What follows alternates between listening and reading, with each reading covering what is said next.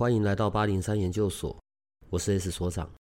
这个频道的目的是要让正在神秘学上探索、找答案或者感到好奇的人，可以有个经过筛选、安全并且中立的参考，也许可以找到解答，也或者是获得状况的解决。欢迎你在这里和我们一起接触神秘学里有趣的人事物吧。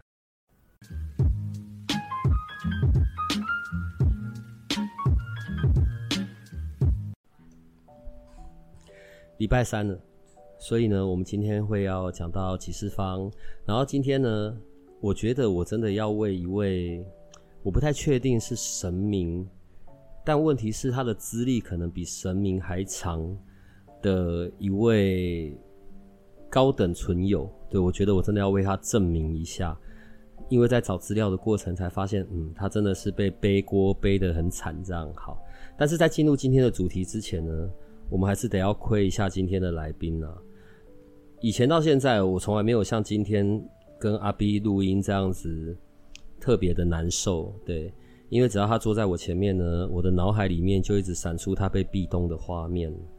要去土耳其嘛，所以就祝你在土耳其有我我我跟你不一样，我会精准的说话，被人类壁咚哦，然后享受到完整的异国恋情。土耳其有很多的清真寺，我没去过土耳其啦，我是也是听人家在说的。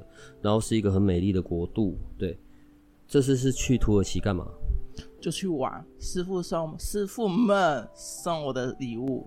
哦，对，就一个音乐机会，就前两天发生的事，然后就有个朋友问我要不要去。然后我在想，我天啊，我到底要不要去？如果我去的话，那个旅费啊，然后团费啊天啊天啊，好多钱，我要不要去？我要不要去？然后师傅都跟我说，相信，嗯，他们要送我的礼物，我我都跟我朋友说，好，我去，嗯。然后那个此时此刻，我的存款簿是好，现在也还是啊，存款簿是付不出付不出团费的。然后突然间就准备好要去，自然而然就会准备好了。对，就祝你。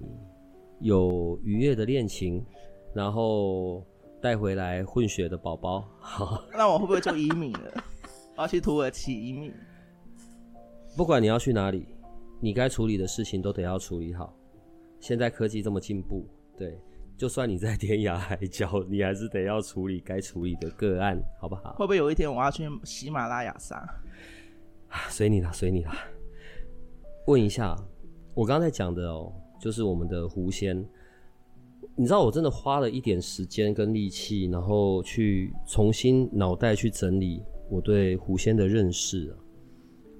无知真的是一个很麻烦的事情，我等下会解释为什么我会这样讲。我才发现我也大错特错，因为从我小时候开始有印象开始，我就会把它定义成是在妖的这件事情，然后所以要被收服啊，然后对于人类是有危害的啊，哦。后来我才知道，其实我们还是得要把它稍微分类分清楚，我们就比较不会有那些错误的认知。而且他也蛮倒霉的啊！先不讲他被背的啊，他被背的最大的那个锅啊，就是那个妲己。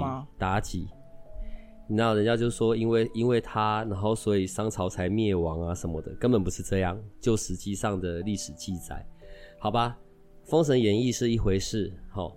然后另外一个背锅的东西就是，我们常常在骂人家狐狸精、狐狸精、狐狸精，对，但我们还是会去狐仙庙拜拜，然后拜拜说给我好人缘啊、好桃花，让我魅力值拉满。所以我觉得娇娇姐真的是很辛苦的。为什么我会叫她娇娇姐呢？等一下再解释。可是我还是想要先问你，在你过去所处理过的这些个案或者曾经发生过的事情里面呢，有所谓的被狐妖缠身吗？你看我用的字眼叫狐妖，我不是用狐仙哦。有被狐妖缠身过的，你有看到过吗？啊、我先说一下，你如果骂我狐狸精，我很开心。我知道，我知道，以后我都叫你狐狸精。好，那代表说我很正。你赶快进主题，我有点下不去了。对，狐狸精可以麻烦你快一点吗？好，我来了。就是我觉得狐妖跟狐仙有个很大的差别，狐妖会让我看得到他身上就真的会有个魅。然后那种魅很像是魅惑的那个魅，对，好。然后他的长相会真的会比较偏狐狸，就是如果说我当你跟你讲，哦，他可能身上有狐妖，哦，你可能就可以投射出他那个样子样貌，而不是他真实的那个原本的样貌，他身上就会有那样子。那狐仙他其实不会让你身上看得到有狐的样貌的。嗯，那当然就是狐妖有不一样的他们的所求嘛，然后各按身上的所求。对，如果是被所谓的狐妖这样子的纠缠好了，嗯，他通常是要什么东西？通常哦，通常他会要的，就是说借由你的身体，借由你这个人去得到他要的，可能是别人的精气呀，或者说精气。对，呃，如果他是在女生的身上，就是要男人的精气。对，或者是说他可能要人的欲望，或者是欲望是可以被喂养的吗？对啊，欲望可以被喂养，它可以用欲望被喂养，然后再来就是因为你有欲望，你就有所求，嗯，你就会形成一种呃无形的，不是有形的，是无形的价值兑换。嗯，那他就会去要他要的东西，然后你得到你要的东西。那通常这种互相的价值、无形的价值兑换的时候，到你刚开始都不会觉得怎么样，但是当你到后面可能几年之后，你才会觉得说，哦，这个价值兑换其实是一件你损失很大的。嗯，他不是说我们所谓的，哎、欸，你拿一百块给我，给你一颗便当。嗯，他不是这样子，他有像是说，哎、欸，我付在你身上，你我给你一百块，嗯，那你要帮我做。出去外面去得到我要的东西，嗯。嗯，他比较有像是这样子一个无形的价值兑换，因为通常他们要挂，他们要得到的东西都不会是物质，嗯。嗯，或者是说他们也不是为了要烧金纸，嗯。嗯，他通常更多的其实是因为你有欲望，你有呃念想，那你就会吸引到更多的人，然后吸引，因为你的欲望会被养大，嗯，那你愿意付出的无形的东西会越来越多，嗯。因为你心被养大之后，他们得可以得到的东西就更多。嗯，那同时甚至更厉害的有稀有特质的妖，他可能就会觉得说，我可以招收信徒啊，还是形成一个宗派啊、宗教啊、教派之类的。嗯，这是属于一个比较有行销头脑的 妖怪。我们今天都只是聊天，我们不会有任何的，嗯、不管是攻击啊，然后或者是，所以也不要来攻击我们，好。但我现在只是用我的认知，我们来重新有一些分类，会是比较好的。好，我刚刚会讲说，我觉得需要被证明是这样子的。最早最早的历史记录，真正的跟狐有关的，其实我们要先从九尾狐这件事开始说起。九尾狐，然后当然我们可能有一些连续剧也都有九尾狐来作为一个主角的内容，不管是大陆片啊，或者日本片、韩国片都有。好，哎，我我反而没看过那些东西，我是在查资料我才知道。可是最早的九尾狐，《山海经》里面《南山经》哦，就有讲到嘛，青丘之山有兽焉，其状如狐而九尾。好重点是，这是在距离现在四千多年前的事了。大禹治水的那个大禹，大禹的老婆涂山氏，然后名字就叫做女娇，女生的女，然后娇滴滴的娇，女娇。好，这一这一位大概就是最早最早出现在历史记录里面的九尾狐。对，因为他那个时候在青丘这个地方哦，看到了一些异象，所以。在九尾狐的协助之下，然后呢，跟涂山氏的这一名女子结为夫妻。然后当然有另外一个说法，跟他结为夫妻的这一位女娇，本身也就是九尾狐了。在《封神演义》这一本书出现之前，因为它出现，我不太确定它出现的朝代。在那之前，九尾狐是个算在四神兽里面的，嗯，龙。麒麟，然后凤凰，然后再就九尾狐，甚至在最早出土的西王母、西王母的那个画像雕像里面，都有出现过九尾狐，所以它是一个祥瑞的神兽。你知道，真的在神明这个字眼，或者我们所认识的神明出现之前，可能九尾狐。它所在天地之间的时间就是更长久的，所以它是也是一个高等力量的存在。当然，九尾狐的传说，你知道，从中国，然后用《封神演义》的故事好了，然后他真的奉那个九天玄女的命令，然后去呃影响那个商王，然后让商朝结束，对，可是结束之后呢，他没有被封神，然后反而要被那个姜子牙斩首。好，因为造的杀业太多了，然后呢，逃到日本去。哎，我觉得用“逃”这个字也不太对啦。反正我觉得这些我们都只是聊天，知道典故。然后在日本的时候呢，又成为了玉藻前。在日本几年前，还有那个。九尾狐所困住九尾狐的那个杀生石裂开，所以一直在讲九尾狐又要重出这个世界了，干嘛的？好，从一个祥瑞祥瑞的神兽变成这样子的，反正很多不好的啊、妖媚的啊，都往他身上去，我觉得是很很委屈的啦。好，QQ，对，所以这是九尾狐哦，它的时间可能比天地间。啊，不要说比天地间久啦，但是比我们都还久，而且是四千多年前的事了，快五千年了。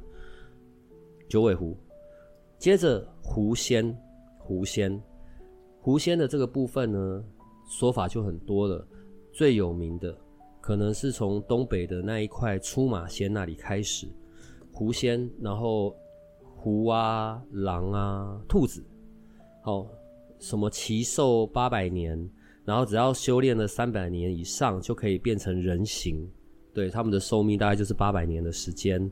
好，然后狐仙呢也会协助人、帮到人，是好心的，但是也会吃人。好，狐仙、狐妖可能就是真的比较偏向是魅惑人心的，然后会是会带来一些比较不好的事情哦。然后那一些魅惑的、邪淫的，好，狐妖。有另外一个说法。在台湾这一块本来没有，然后是从国共内战的那个时候，然后退守台湾，然后蒋中正先生，对，我现在讲话都好小心，我好怕不小心又被人家卷入什么有的没的。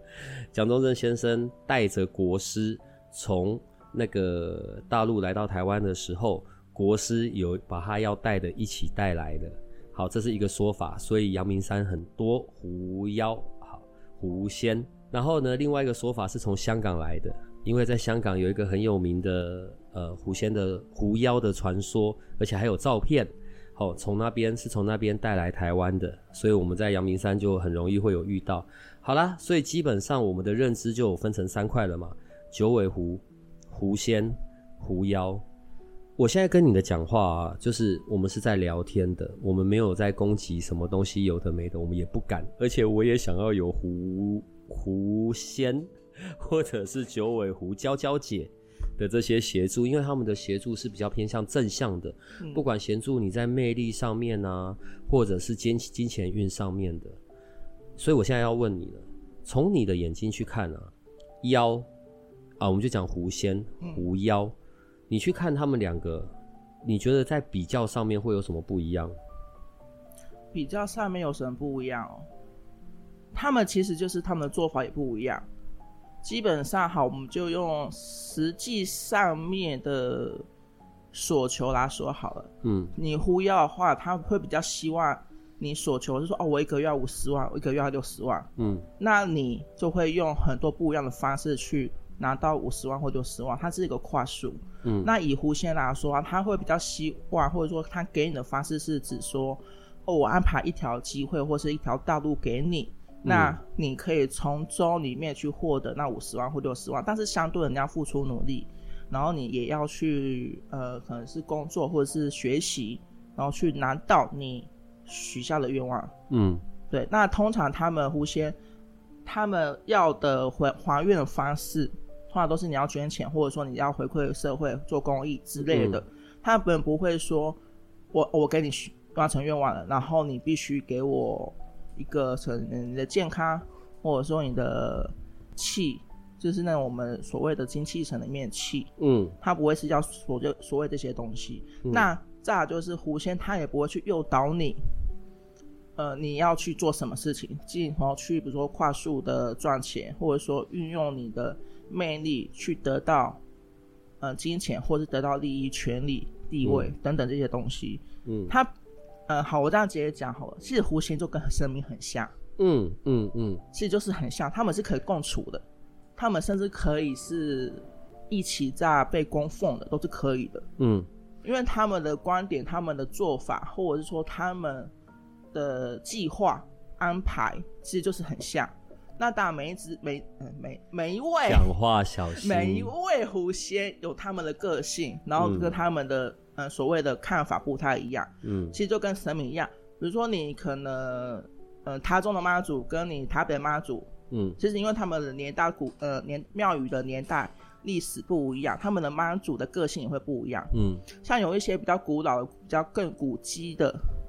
就古迹中的古迹，那种妈祖庙的妈祖，通常都会可能会比较严肃，嗯，或者说可能会比较严格，因为他们几百年下来看的所谓的芸芸众生很多，嗯，那他们会觉得说很多东西他们会看的看观点跟看法会跟一些比较新的庙宇可能会比较的妈祖会不一样，嗯，差别就到这，就像你学了很多，你经历了很多的过程，你在看待一些事情的观点一定会跟你。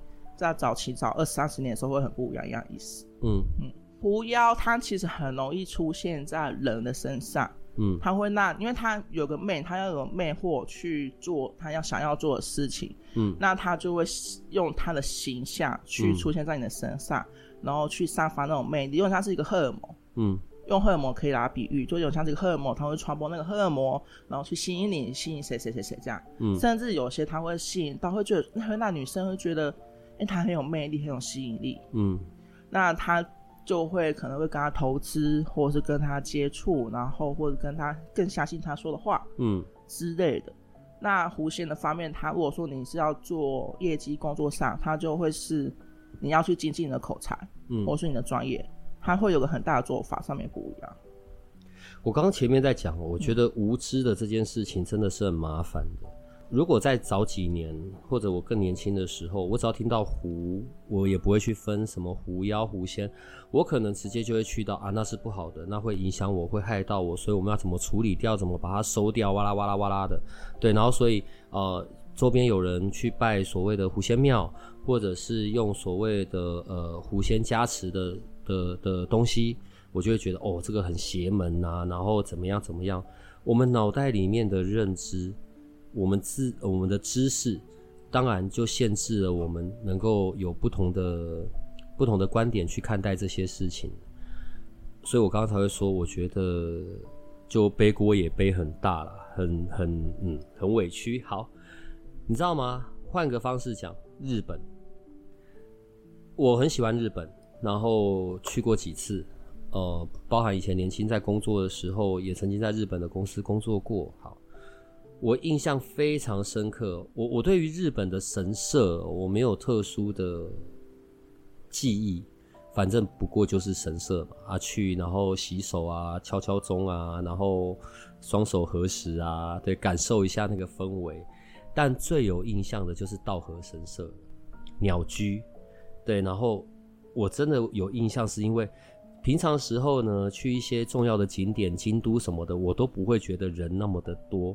道和神社是唯一让我一个这么有印象，是因为人超多，很多他们的神社都会有那一种狐狸形象的石石头石雕，对，道和神的使者狐狸，所以也有协助农务的，也有协协助金钱的，也有协助恋爱的，在在日本。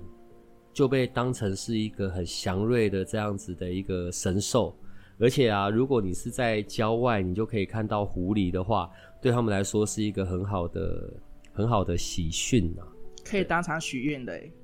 真的吗？真的啊，你在郊外野外看到狐狸、野生狐狸走过去，你是可以当场许愿的。我如果去日本，直接郊外看到，就直接把它带回来台湾，我会发生什么事？你会被咬。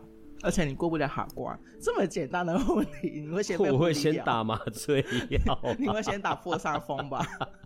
我会先打麻醉药，我会好好跟他说话。你知道，在不同的国家、不同的文化底下就很有趣吗？我觉得在台湾你很难得可以看到什么野生的狐狸吧？对，然后呃，在日本哦，像这些神社啊，尤其像我们刚刚讲的稻荷神社这样子的的的一个区域。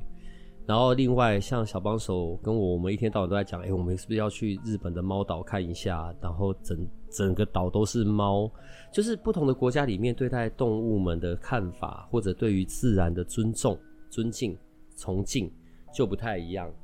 属于动物的这一种高等高等力量，好了，我们先用比较尊重的方式来看待哈。在这一种，譬如说你在全台湾到处跑啊，有的时候你们要进进入这些状态里面嘛，然后或者你曾经处理过的，在人们的元成功里面，不要讲不要讲那种比较可怕的，或者是来找麻烦的，嗯，有没有比较好一点的，是祥瑞的啊，或者是说啊，我在我的元成功里面看到了一只，举例好了，一只蛇，可是那只蛇是好的，是来协助我的，有过这样这样子的经验吗？元成功里面最常出现的其实是虎爷，然后再来是虎爷狗。对，虎爷在元成功里，对，它会出现在就像是我们一般庙里面庙里面神桌底下，它会是一个守护，但它不会出现那个形体给你看到。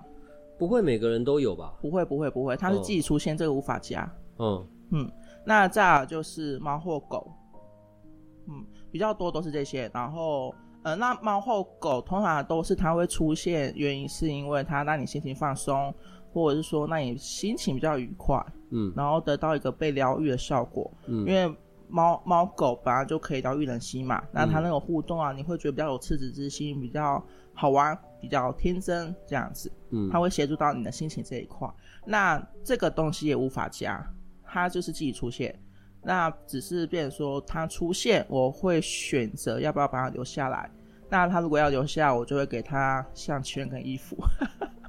给他什么？项圈和衣服是吧？哦、对，反正就是他需要被认定有个身份留在那边，才是一个比较好的啦，才是真的是有帮助的。哼。那他出现了之后，我给他一个身份认定之后，我就会跟他说：你有什么地方、什么地方不能去，什么地方、什么地方才是你的区域范围。嗯，那他就会在里面原成功里面去让个案在未来日子里面是比较心情愉悦的，可以轻松的面对所有的事情的。嗯，这是他们主要的功用。那其他的妖，呃，有一些如果说像之前好几集、好几集、好几集里面有讲到一个，就是被下符咒那一个，他又被放妖进去。嗯，那一种妖，它其实没有什么攻击性。我说没有攻击，是不是攻没有攻击性？不是因为妖不会攻击。而是因为那些妖是被人恶意抓下来的，被恶意抓下来，然后他们也是被控制，嗯，然后被控制放在里面去影响别人，所以当他戒被解放出来之后，他们其实也不会攻击你或反击你，他们就是也巴不得赶快离开，然后呃，其实蛮可爱的啦，就一一坨一坨，然后一颗一颗的，然后就是很像是那个有点像是什么松鼠啊，或者什么那种。就是一一团一团的这样，然后慢慢爬走这样。我我现在在提的哦，跟信仰这件事情没有什么关系，我只是从比较学术的角度在看这件事情。嗯，因为实际上我们现在在讲的是呃狐仙嘛，在道家系统里面其实并没有狐仙这件事。嗯，就是并没有所谓的狐仙神或者他有一个名讳，所以你知道讲他。因因因因为在我的教育里面，或者我经历过的事情里面，所以神明叫做神明。可是狐仙不是神明，我是说在过去。嗯。但是你从它所存在的时间长度，像我们刚才讲的娇娇姐好了，那个时间可能比后来出现的神明都还要长，然后力量可能是更大的。在东北，比较偏向东北啊，讲的五大仙，那是人们叫他们，所以都叫大仙大仙嘛。然后有狐狸、黄鼠狼、刺猬、蛇、鼠，所以有用五种颜色代表嘛，白色啊，白、柳、灰、黑、黄，好、哦，红、黄、白、柳、灰，对，老鼠有灰色有黑色，然后在他们五大仙可能也会帮被当做财神，好、哦，五显财神或者小财神，对，然后。呃，又有自己的守护神啊，在在在以前的时候，你知道这种概念就是比较偏向萨满的万物有灵的这种看法，嗯、就没有跟所谓的道教道教系统绑在一起在看。刚刚有讲到，它也是可以被供奉的，跟跟我们所谓的神明道教的东西摆在一起，这个我也有看过嘛。不管在吕山派或者是其他派别，有的时候我会看到他们在供奉的地方，另外在旁边也会有那个我们在讲的九尾狐，嗯，放在那里一起在被祭拜，可能是比较女性的形象或者动物的形象。我以前会以为是放在一起的，我后来才知道是没有任何关系的，因为你有不同的要求、不同的需求、不同的法事，你会需要不同的能量来协助。仙的这件事啊，我们叫他大仙好了。那我们现在好好聊一下娇娇姐，九尾狐的这种比较大仙、更大的这种能量。你所知道的供奉要怎么供奉？他们也是要准备什么什么三生素果啊、上香啊？他们是需要这样被供奉的吗？呃，他们的供奉的方式其实更简单，然后他们也没有那么多我们所谓的道教上面的要求。对，没有那么多的要求或规范。我修金钻给他，他会生气吧？他可能觉得他不需要，我他他五千年，我说这是杀小，这是什么东西？这样，他们其实就是要呃水，基本一定要水。嗯，那他们因为刚刚前面有讲到嘛，每一个每一位狐仙的个性要求不太一样。那你如果问的话，变成说你要问他说他需要的供奉方式是什么？基本上就是水，然后再就是香，然后香它不会是我们一般爸爸的香，它可能是塔香，就那种呃一个像是一个金字塔那种香。然后有些可能它需要蜡烛，那有些它需要念经念狐仙经，嗯，大概就这样子。它基本上。有的时候，他其实不太需要其他的东西，甚至你有一些的狐仙，他可能只需要香跟水就好了。它其实很简单。那甚至如果说你，因为他们通常都是比较喜欢漂亮的事物，是爱美的，所以其实如果说你自己喜欢，你可以放个花，插个花，或者是说放个可能是呃我们认知的那种什么保养品、珠宝之类也可以。但其实这些东西，严格来说，对于他们而言，这些都不需要。那有的时候只是我们人类自己放的觉得好看，然后我们自己开心，所以我们并不需要准备其他的东西，就对了。不用不用不用。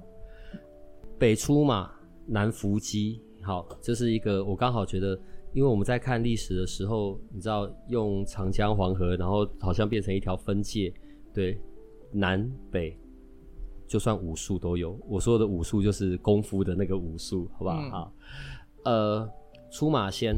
又要再回到出马仙了，嗯，我们刚刚在讲，它比较像是萨满文化万物有灵的这个这样子的一个方式，然后白蛇传也是另外一个很像出现在故事里面的这种。嗯、好，从从动物的这样子的一个能量，然后进入到更高等的这样子的一个过程，在你曾经遇到过或接触过的，你看到他们的他们的。就是这种动物的这种修行，嗯，大概像是一个什么样的状态？我我我刚刚会稍微需要想一下是这样子的。我觉得在肉眼不可见到的世界里面，所以除了人类、鬼魂、鬼，人死而为鬼嘛，然后精怪，把这些像我刚刚讲的出马仙或者九尾狐、狐仙、狐妖。都混合的丢在精怪这里面，这个属性其实是不太对的。狐仙姐姐会不开心哦。所以我说我我今天是来好好说话的。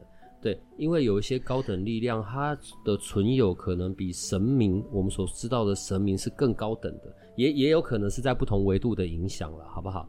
那先来讲一下吧，动物自己的这样子的一个修行修炼，然后到。所谓的有有能力，对我我我刚刚只是在想，他如果可以活到那种八百岁，其实很厉害了。好，你曾经接触过的，或者你所知道的，那那个像是一个什么样子的情境啊？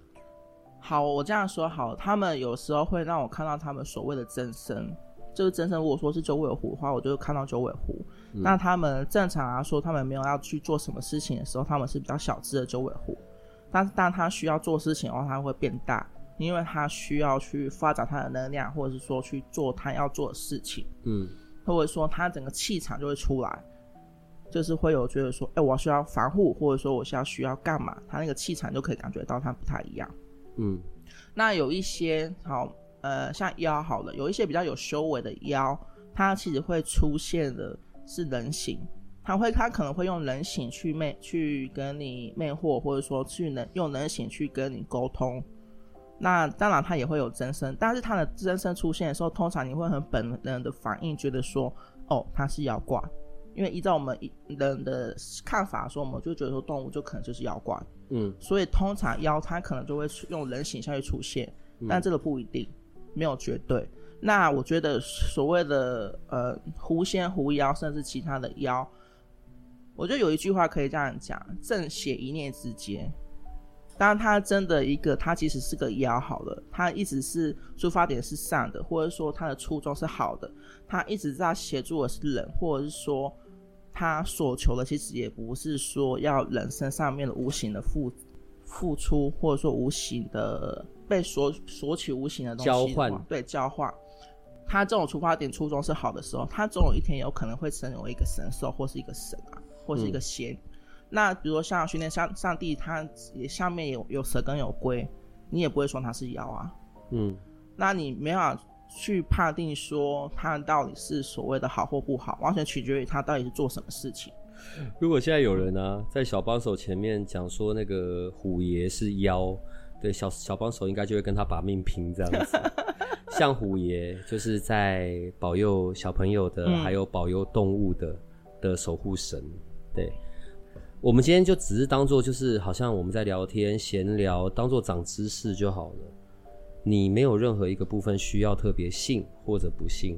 你喜欢去、呃、狐仙庙拜拜上香，你觉得呃狐仙姐姐很美丽，然后或者是只要你自己确定那个不是坏的，不会影响你的是仙的，那就没问题了。反正我们就只是在聊天而已，好不好？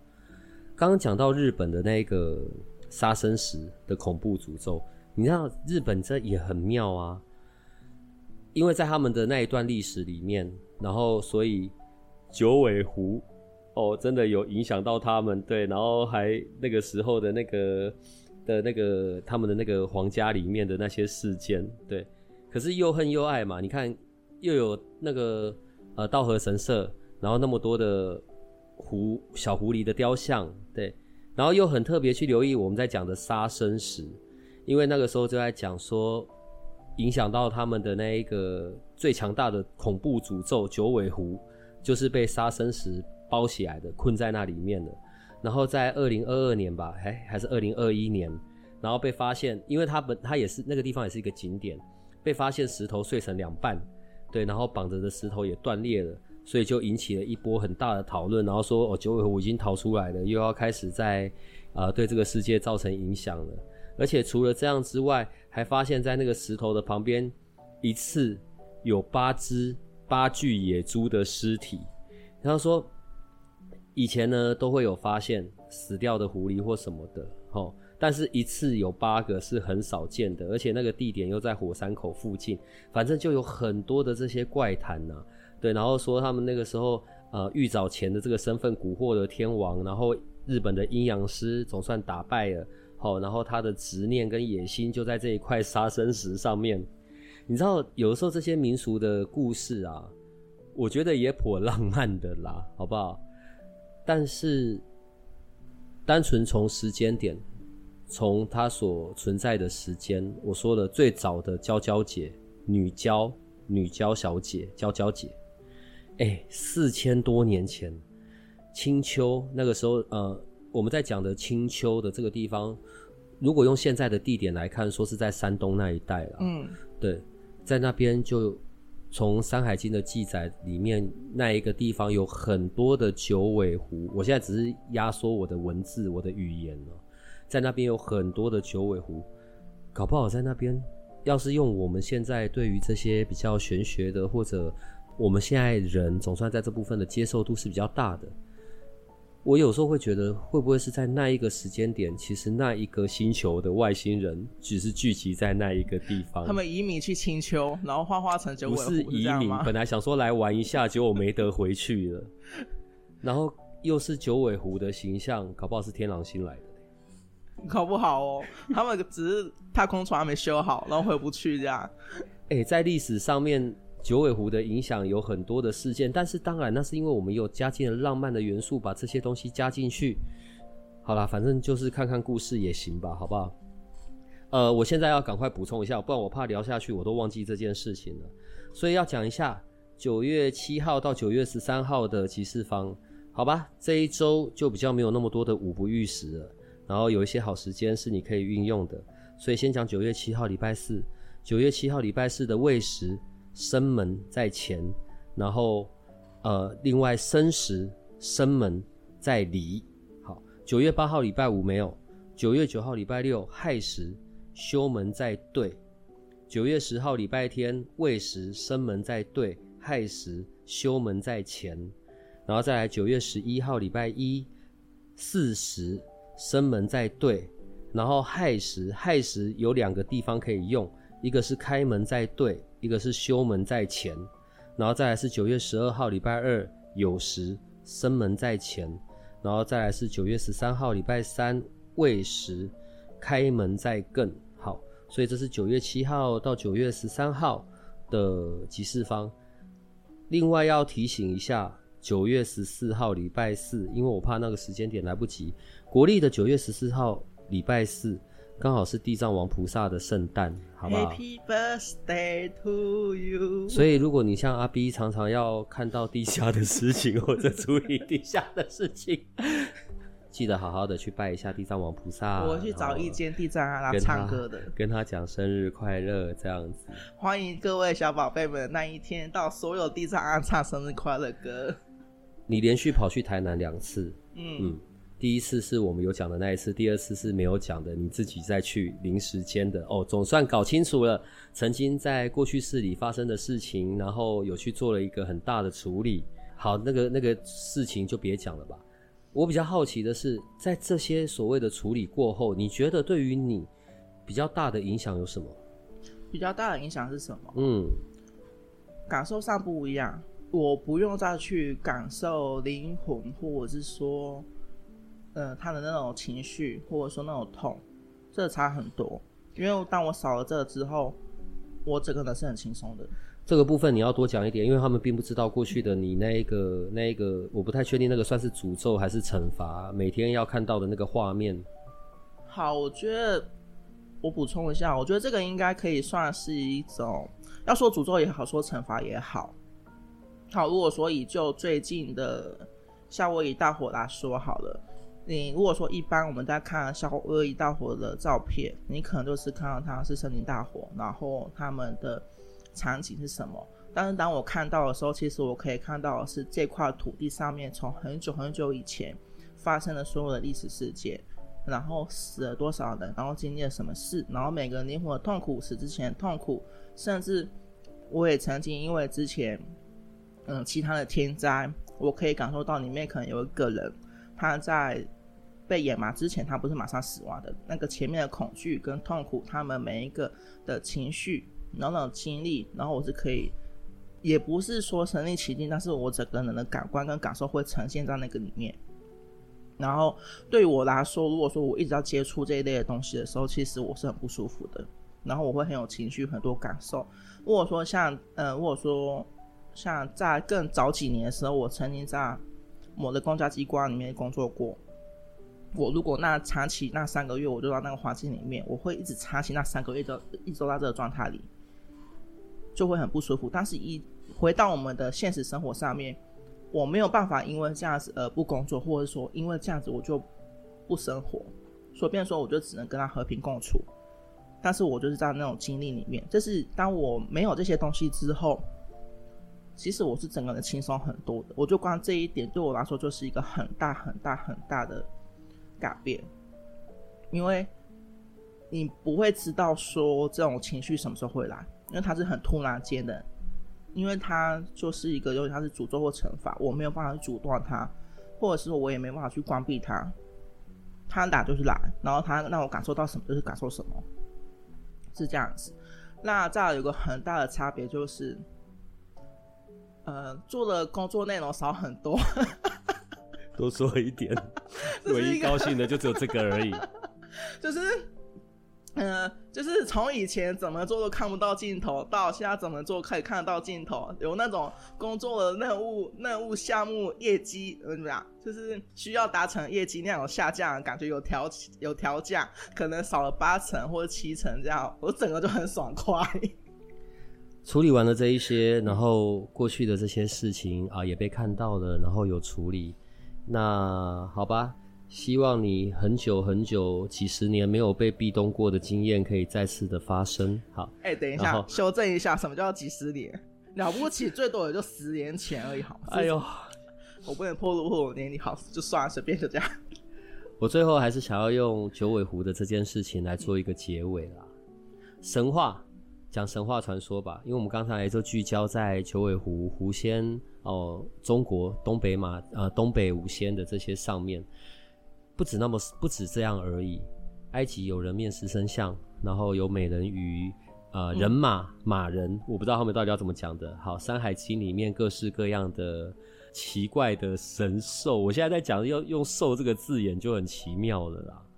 就是这一些比较属于万物皆有灵的，然后存有很久的这些动物的的存在，是妖是仙，我觉得我们自己要有能够去去去感受、去分辨的能力。但是用比较浪漫的方式来看待这些曾经有过的故事，我觉得也会比较愉快啊。九尾狐，你看我们刚才讲的，这样就已经分成两块了嘛。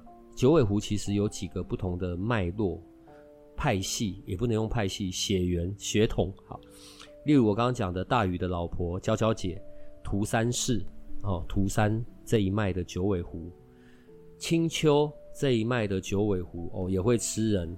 你看哦，涂山的九尾狐娇娇姐，然后它是让一整个呃，甚至牵扯到整个人类部落的起源呐、然后成就了一个王王朝嘛。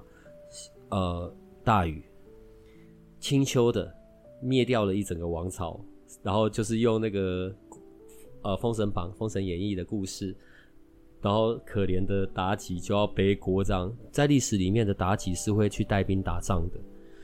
只是我们在谈到这些脉络派系的时候，我想要去讲到的脉络是说，对于天地万物还有各式各样的能量，我们可能还是要抱着尊重、尊敬的心态，这样子当然就不会，你知道，落入了一些很无知啊，然后或者是很狭隘的这些看法里面，然后再来，毕竟各式各样的国内的、大陆的，然后。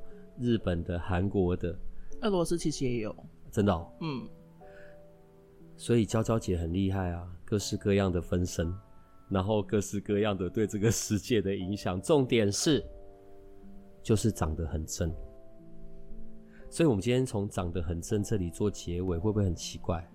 不会啊，欢迎继续叫我狐狸精。所以各位，我真的忍不住要叹气了，各位同学。以后看到阿 B 老师就叫狐狸精老师哈，这个结尾突然间让我整个的苦心的研究一瞬间化为乌有了。那我们今天就好好的到这里，然后祝福你在土耳其的这一趟行程里面，享受到外国人的壁咚，然后带回来混血的小孩，好，加油，小心哦，哈，好，就这样。欸，我如果去那十一天，等一下，如果我去那十一天可以带回一个混血小孩，我很努力耶。我要这很努力才有可能，我可能下周要开始调身体了。我还是想要正经一点，就这样吧，再见，拜拜。如果这个频道的内容对你有些帮助，那我们还有一个不公开的脸书社团，不定期的会有影片、采访的直播或者线上活动的举办，每一天还会有奇门遁甲集市方的发布。你可以运用八零三研究所的官方 LINE@ 找到加入社团的入口。为了维持社团的品质，记得花一分钟完整的回答入社问题。里面也会有各个来节目的老师或者你需要的其他资讯。最后提醒你可以按下订阅与五星好评，这样你就不会错过每一集的最新内容喽。